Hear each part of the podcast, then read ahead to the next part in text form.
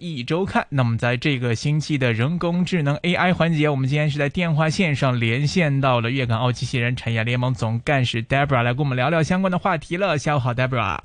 Hello，大家好，我是 Debra。疫情又好像重回了，我们又不得不要分隔两地来进行这样做节目的方式。那我们也希望大家在这段时间真的是要密切照顾好自己，保护好自己，注意好卫生。那么同时也是对自己身边家人跟朋友的一个最大的关心跟关怀了。所以大家这个还是要注意卫生，保护好自己。祝大家远离疫情啊！对呀，像我们现在。又来到疫情的第三波嘛，嗯，然后限限聚令啊，所有又又开始了，嗯，很多时候我们之前才刚刚开始没有多久，可以去健身房，对，可以去做一些户外活动，然后现在又不可以去了，对，又回去了，所有都要收紧了。那像我们这个疫情以来，其实有很多。啊，受惠的企业，嗯好像数码对的一些美团啊等等的一些呃，好像呃呃外送的一些服务啊，都呃外送呃食品啊，或者是外送买菜呀。我们现在有一些呃 app 是可以去买，去帮我们超市去买东西，然后送去你家，然后去买一些新鲜货送去你家。除了这些受贿以外呢？呃，最近还有一家呢，就是美国的健身科技公司 Mira，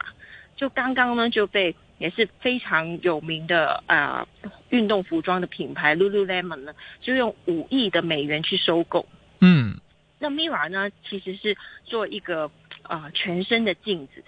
那它是一个直立式的智能荧幕，嗯，就可以呢让用户放在家里，然后跟从他的真人或是虚拟的一些健身教练去做出一些啊啊，可能在某程度上就像以前我们在家里看啊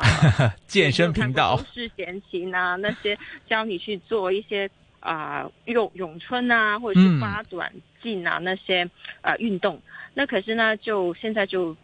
加了一个我们感觉比较高科技，可是呢，这个玩意呢，其实的技术难度就不高，所以呢，像像呃现在呃这个疫情状况底下呢，呃虽然我们是非常热衷可能去健身，可是香港毕竟就是环境家居环境就比较狭窄，嗯，那。可能啊，比较适合的会是在内地啊，啊，对一些家里比较宽敞的一些啊家里面就比较适合。是。可是呢，Mira 的创办人呢，啊，Brian 呢，他毕业于这个啊哈佛大学俄罗斯文学系，那他同时呢也是芭蕾舞的舞蹈员，所以呢，二零一零年的时候呢，他就在纽约呢成立了自己的精品的健身室。那因为二零一六年呢就怀孕，所以就没有再教学。就是这个过程呢，他就思考有没有办法可以去摇摇有一个摇具的叫声啊方法呢？健身的方法呢？所以呢，同年他就啊用这个啊呃就是儿子诞生的当天呢，就啊他就很很非常幸运就拿到第一笔的种子的投资的基金。所以呢，就作为这个呃硬件加的服务公司呢，Miwa 的主要产品其实就是一一台直立式，就是四十寸左右的智能荧幕。对。然后不论外形或者是大小都很难，就是很像爱美人士啊家中必须的全身镜子。对。就可是盖这个荧幕就会有啊配备这个镜头啦，还有动作感应器啊。就是 microphone 啊，还有扬声器，那售价大概就是港币啊一万块左右。可是呢，呃，用户也必须要付每个月的一个服务费，嗯，大概三百块左右。其实就光去做买这台 啊全身镜不便宜，对，每个月去付费。对，像现在如果疫情一直都。没有好转啊，或者是伴随着可能是一段蛮长的日子，可能还是会有相当的市场。对，因为这个其实大家可能很好奇，就是这个 business model 的问题，就是因为我做很多这样的这个技术来说，其实可能未必会很新颖嘛。因为大家也会看到，其实我们的 Zoom 啊，或者是微信啊，或者其他的很多软件都有这种视频的功能。但是呢，当然视频可能仅仅是缩限缩限在自己的一个通讯设备上，可能一部手机啊，一部大的 iPad 啊之类的，可能我最多看屏幕也就会这么大。但是它作为一个只需要露脸的一个视事项方面的会议，它可能还 OK。但是如果说我们把这种事项技术用到更广阔的领域里面，比如说我们把它用到这个健身行业里面的话，那么一个小小的手机摄像头可能就满足不了大家的需求了。因为大家如果有上过健身课呀，或者是一些瑜伽课的话，都会看到有老师在前面教，来带着大家一起做。那么这个的这样的一个体验，你要想说通过一个小小的一个手机、一个 iPad 来给你达到的话，那可能真的是比较难一些。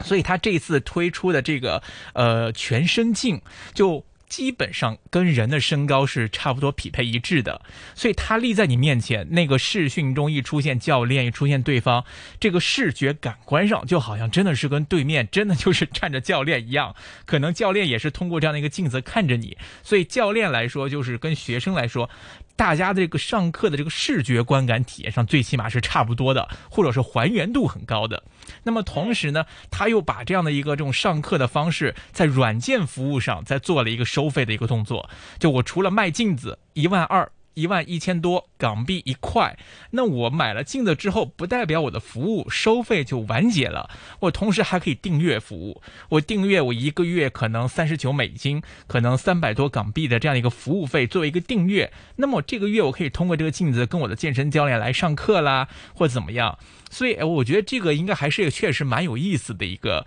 的一个想法啊。因为很多人可能也会遇到一个问题，就算没有疫情，我今天上班太累了，我不想出门了，不想去金 room 了，就想在家休息一下。对呀，那针对这样的情况，可能我觉得这个镜子加这样的一个配套服务，又可以精准的找到一批人。像哎，那正好是疫情催生了这样的一个产品出来的话，可能又是可以满足到一些懒于出门去健身房的人，可能会有更多的机会跟意愿，可以在家里就接受到 可能像瑜伽教练呐，或者说像健身教练啊，他们的这种在家的这种真的是 in house 的这种指导了。对，我想可能他们的定位未必要普。普及性，可能是会针对比较高呃高高端收入的一些用户，因为如果像有做，可能有一些人他有看过 YouTube，然后自己在家做瑜伽或是做一些运动的话，嗯，其实虽然你可能家里有很大的空间，嗯，或者是完全是没有走动的问题，可是你完不不能够不能够确定自己的动作是不是对，对因为你看的毕竟是。你会你会幻想自己跟呃 教练做的动作一样，可是毕竟那不是一面镜子，你是没有办法去看到底自己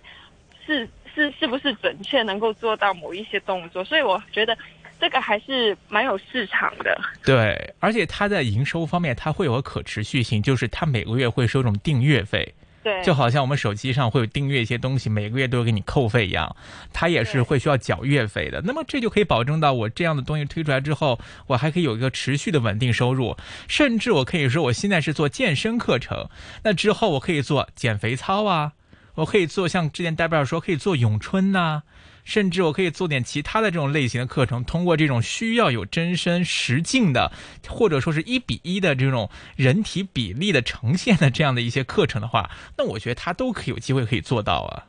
对啊，而且在收费方面，我觉得呃不一定要自己去自费去买，可能透过一些啊。健身公司他们是用一个收取定金的方式，然后在定金里面去扣取这个每个月的收费。对。然后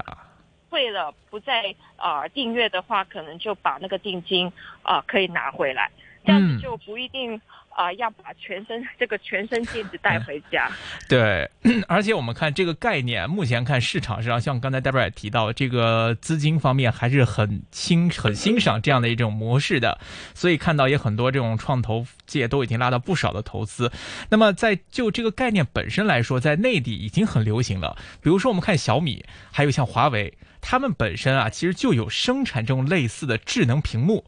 那它这种屏幕呢，只要加上一些像健身软件呐，还有一些相关的手机 apps 的服务啊，就可以结合起来，甚至呢，可以结合像一些主播经济学啊，让一些健身的网红，哎，一边教学一边来这种促销，来卖这种运动用品啊，卖卖服装啊，营养品啊。那不过呢，这些这个玩意儿，可能大前提都是说一些家里面积首先不能太小，最起码你在家里得摆了一下这一面镜子，不会太局促，而且呢是。是没有什么杂物可以把这个东西镜子来移动开的，所以啊，可能在香港确实会面临着一些这个因为蜗居啊、稠密啊，可能这个镜子的这个适用范围。可能会有限，因为我一个这么长的镜子摆在这儿，我不可能跟他面贴面的来做这些动作吧？可能还要保持一个视觉距离，最起码我能看得清这个镜子上呈现出来的一个东西。所以啊，这个可能很多健身朋友啊，还是要最好还是祈求这疫情尽快过去。那么可以重返到健身房做运动，当然是最好。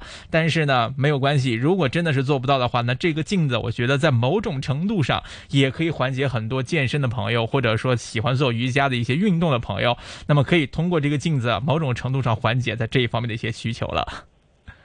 所以在这个疫情里面，嗯，呃，带动了一些我们意想不到的，呃，这些技术或者是产品。对。除了这个以外呢，我们之前呢，呃，刚好呢有一个朋友，嗯，他就是趁着这个疫情呢，他是一个单身的人，嗯，然后啊，女女性，然后他就去找一些，因为。毕竟就比较长时间没有谈恋爱了，嗯，那他就去一些传统的一些类似婚姻介绍所的啊公司，可是呢，呃啊费用还是蛮贵的，而且因为比较传统，他还是会问你的一些啊喜好啊，或者是性格上面，然后去通过他们人手的配呃的呃的配对，然后去帮你找。那可是呢，因为疫情的关系呢，呃，因为我们现在是第三波嘛，在第三波以前，其实看似比较能够控制疫情的时候呢，原来这些公司呢，它的营业呃的成绩是非常高的，呃，所以在这个疫情以就是这个情况下呢，也带动了这些啊我们没有想过的产业，嗯，然后呢，像最近呢，啊。在传统的配对的这些公司以外呢，就出现了一个呢，用 DNA，就是用一基一些基因排列的去找啊真命天子的一些公司。嗯，那说的呢就是啊，因为近日呢，日本啊，呃，近年来的日本啊、欧美啊，都喜欢透过啊分析基因，然后计算呢单身男女啊匹配的程度，然后呢就。吸引了投资者呢，就引入这个技术，然后呢，成立了我们在香港的第一家就是用基因情侣配对的公司。那就是说，呃，虽然就没有百分之百一定是可以匹匹配到的，嗯，可是呢，就增加它匹配度的一个一个准确度，然后呢，就希望在啊。啊，这因为啊，它的基因排列呢，可以准较准确啊的找到他们啊的一些可以呃陪伴他们终身的伴侣。嗯，然后呢，因为在基因匹对呢词语呢听起来呢非非常技术性嘛，但其实呢过程非常简单，那只要呢客户呢抽取呢口腔的。呃，口腔的组织样本，嗯，然后送到指定的注册化验所，找出呢人类白血球抗原的编码，嗯，再将呢资料库中的异性比对，就能够读得到呢双方爱情基因的指数，嗯，那根据外国的经验呢，指数达到百分之七七十以上的男女呢，在沟通以及行为等方面呢，都有意想不到的合拍度。那包括呢，很容易去打开啊话匣子啊，然后呢彼此呢又非常有亲切感，而且呢呃有较高的倾倾向呢去发展成情侣，甚至呢到谈婚论嫁的阶段。而且呢有专家也指出呢，因为 DNA 的啊的呃适合度呢高的男女所生的孩子呢身体的免疫力呢也会更强。哇哦，还有这样的功效？对，听起来就是就是好棒啊！对，而且呢，呃，就是开业半年呢，最呃就比对哎最一对呢是百分之六十九，嗯，平均呢得到三百分之三十一呢，啊，就是不是每一对都很成功，可是呢，呃，这无疑是一个很好的一个方法，嗯，因为当我们除了传统的方法哦，可能都比较气馁的时候，可能用一些新的方法，又好像有一些科学的数据支持的话，感觉还我觉得还蛮不错的。对这个，我觉得捷径捷的还是比较有科学道理的，因为可能很多就是慢慢年纪大了之后啊，很多的这个适婚男女会觉得，要再花时间去了解认识一个人，可能比较累。那么有什么样的方法可以让我们尽快的去了解认识一个人，再来决定我跟他是否合适，愿不愿意，需不需要去跟他坠入爱河的？这个好像可能是很多就是这个在这一方面感情上比较疲倦的人，大家可能都会有一个心态。那么这个 DNA 的一个测试，如果真的这么神奇的话，就可以通过这种。指数的配对找到跟我比较合拍的，或者是 匹配度比较高的话，那么这个可以省去大家不少的一个顾虑啊，可以可能会更加精确的筛选细分到针对找出自己适合的人，适合自己的人。那我觉得这个应该还真的是一个蛮有意思，而且还有刚才戴布尔提到了最重要的一点，他可能两个契合度高的人出生的宝宝免疫力会更强。听起来的话，这个好像从这个优生优育的角度啊，好像也都是非常科学合理的一个感觉。对啊，没错。所以呢，这个确实 AI 方面呢，或者在技术分享方面，它现在可以给这个呃这个相对的适婚男女来进行这方面的一个匹配跟筛选。同时，我相信在经过这个技术如果进一步深化的话，它同时在大数据方面，它会收集到很多种适婚男女的数据，那么对他们的信息会有更准确的一个把握。那么这一块的数据，我觉得将来可能又会是一个非常炙手可热的资源，帮大家来进行这个婚婚姻恋爱。方面的一些这个一个分析呀，或者说对个人的性格层面再来进行一些划分跟分析，我觉得这些数据其实好像我们目前来看是用在基因配对来寻找伴侣方面，但其实我觉得可能在这样的一个技术的运用当中，将来应该还是会有很多更多的一个更广泛可以发散出来的空间，有机会会有更多的变现能力好的，时间关系，我们今天先跟 Debra 聊到这里，也感谢 Debra 给我们带来的话题分享。这周节目时间先到这里，感谢各位的收听。我们下期节目再。